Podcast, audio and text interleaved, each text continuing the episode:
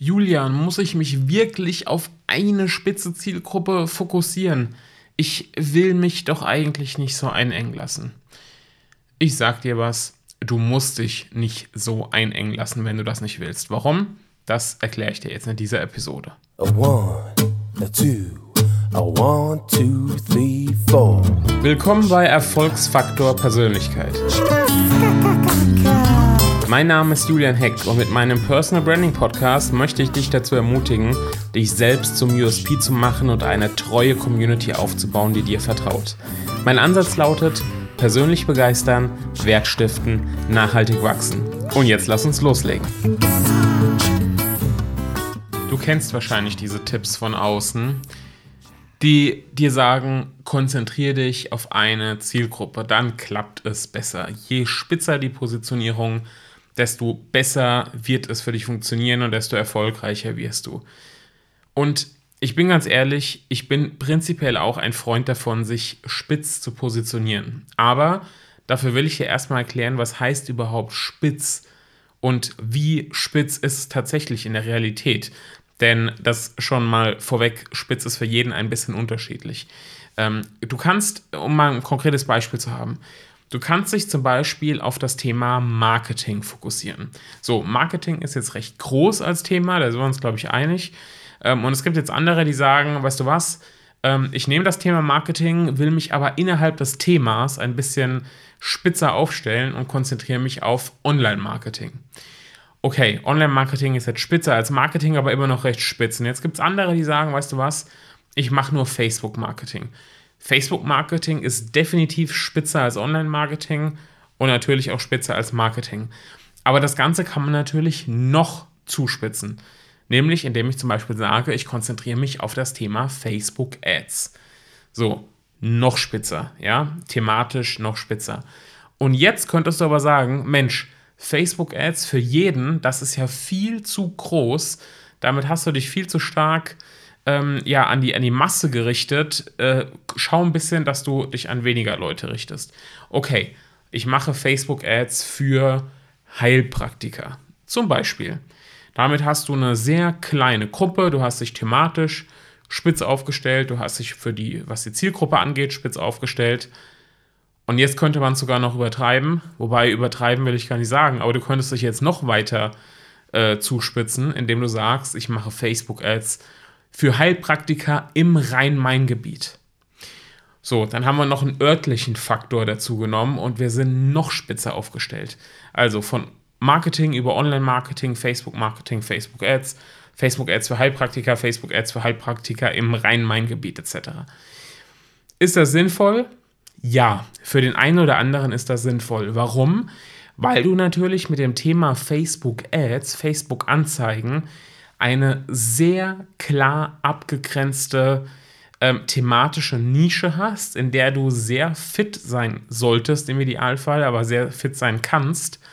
Und mit einer klaren Zielgruppe Heilprakt äh, Heilpraktiker kannst du dich natürlich nochmal viel stärker auf diese Zielgruppe fokussieren. Du kennst die Bedürfnisse richtig gut, du bist da sehr, sehr fit.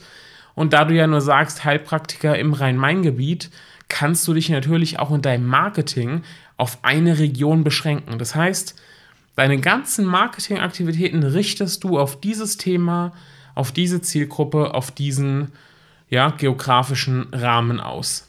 So. Jetzt gibt es aber garantiert Leute, und ich sag dir was, ich gehöre dazu, die würden sich dabei nicht wohlfühlen. Warum? Weil sie nicht nur mit Heilpraktikern zusammenarbeiten möchten, weil es vielleicht zu langweilig ist weil sie sich nicht nur auf Facebook-Ads spezialisieren möchten, weil es beispielsweise sinnvoll sein könnte, Instagram und Google Ads noch dazuzunehmen. Nur mal, ne, Beispiel. Und die äh, regionale Beschränkung auf das Rhein-Main-Gebiet ist vielleicht auch Käse, weil sie sagen, Mensch, eigentlich kann ich doch hier online für jeden arbeiten, der irgendwie im deutschsprachigen Raum unterwegs ist. Und ja, auch dieser Weg könnte richtig sein. Beide Varianten können funktionieren. Und zwar finanziell funktionieren und so funktionieren, sodass du für dich äh, erfolgreich bist, so wie du für dich Erfolg definierst. Also, sich nur auf eine Zielgruppe zu fokussieren, da kommen wir ja her, nur auf Anwälte, nur auf Frauen, nur auf Heilberufe, wie auch immer, Ähm, das kannst du machen, das musst du aber nicht. Mich zum Beispiel würde das sehr einschränken. Deshalb arbeite ich im Grunde mit Dienstleistern zusammen. Mit Coaches, Beratern und mit Dienstleistern. Ob das jetzt ein Shop-Entwickler ist oder ein äh, Fotograf oder ein Webdesigner oder was auch immer.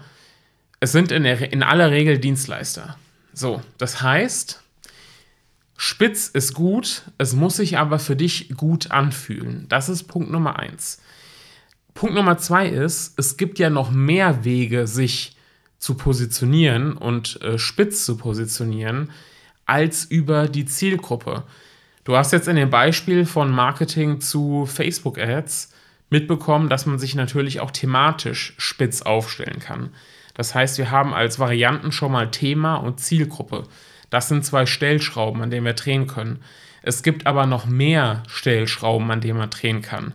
Beispielsweise ist auch dein Marketing, so wie du dich vermarktest, unter anderem ja mit deiner Persönlichkeit, ja, das sind auch Stellschrauben. Auch darüber kannst du dich nach außen hin definieren.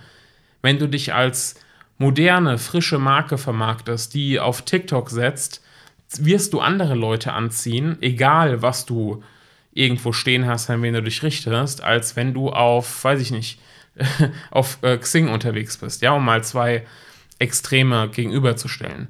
Also das macht einen Unterschied. Übrigens, ähm, wenn du mehr zu den, zu den Varianten der Positionierung erfahren willst, in meiner True Brand Academy gibt es dazu ein Online-Training truebrandacademy.de oder geh mal auf meine Webseite julianheck.de, da kommst du auch dorthin. Ähm, da bekommst du neben dem Online-Training natürlich auch noch Dutzende andere. Und ich will es nochmal an meinem Beispiel festmachen. Personal Branding ist mein Thema. Ja, Personal Branding hat was Spitzes auf der einen Seite. Auf der anderen Seite, wenn man schaut, was findet sich da alles darunter, Zielgruppe, Positionierung, Social Media, LinkedIn, Geschäftsmodell, Branding allgemein, die Webseite, Content. Also ähm, hinter dem Thema Personal Branding steckt für mich so viel, dass man jetzt fast hier schon sagen könnte, das wäre ein Bauchladen. Aber es ist natürlich für mich ein Dach für all diese Dinge. Und der gemeinsame Nenner ist, vermarkte dich über deine Persönlichkeit. Das heißt, ich habe für mich hier ein Dach gefunden. Und meine Zielgruppe sind in der Regel Dienstleister. Das ist wiederum in eher sehr weit gefasst. Für mich funktioniert es trotzdem. Warum? Weil ich für mich entschieden habe, dass ich meine Zielgruppe nicht darüber filtere, dass ich sie nach, ähm, ja, nach Beruf filtere oder darüber, dass ich sie irgendwo benenne auf meiner Webseite, sondern ich filtere durch Kommunikation.